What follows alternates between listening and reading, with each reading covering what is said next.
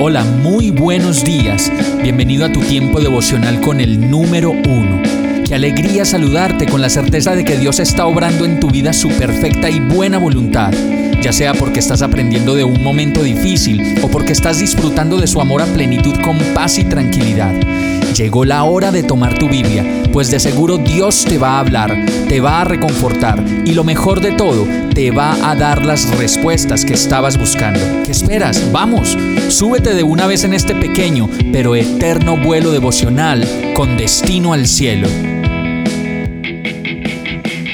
Y el mensaje de hoy se llama Cobra lo justo. Lucas 3, 12, 13 dice, llegaron también unos recaudadores de impuestos para que los bautizara. Maestro, ¿qué debemos hacer nosotros? le preguntaron. No cobren más de lo debido, les respondió.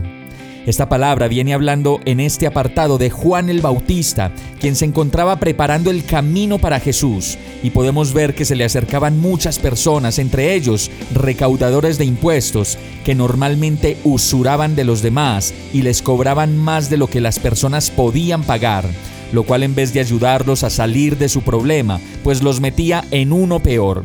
Y cualquier parecido con la realidad de hoy no es pura coincidencia. En esta época necesitamos extender los brazos de ayuda para los necesitados y procurar más bien ser una solución y no otra parte del problema. Muchas veces esperamos obtener muchas ganancias cobrando de más, especulando con los precios, aprovechándonos del desorden del país, nos aventajamos con los demás, sin importar que realmente hay hambre y hay necesidad.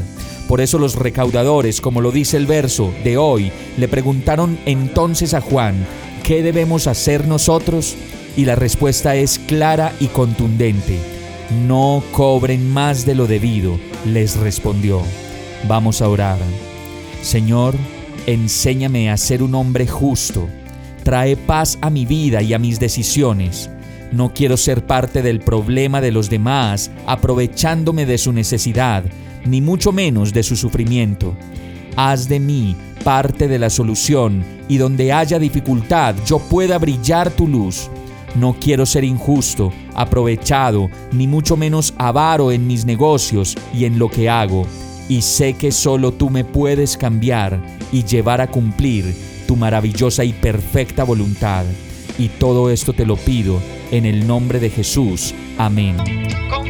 Hemos llegado al final de este tiempo con el número uno. No te detengas, sigue meditando durante todo tu día en Dios, descansa en Él, suelta los remos y déjate llevar por el viento suave y apacible de su Santo Espíritu. Solo compártelo con quien lo necesite y ames. Hoy, de la mano de Dios, todo será un gran día. Para más información visita nuestra página www.iglesiabierta.com o llámanos al 313-334-0116. Oramos y rogamos para que cada día te enamores más de Dios y para que no pares de pasar todo tu tiempo con el número uno.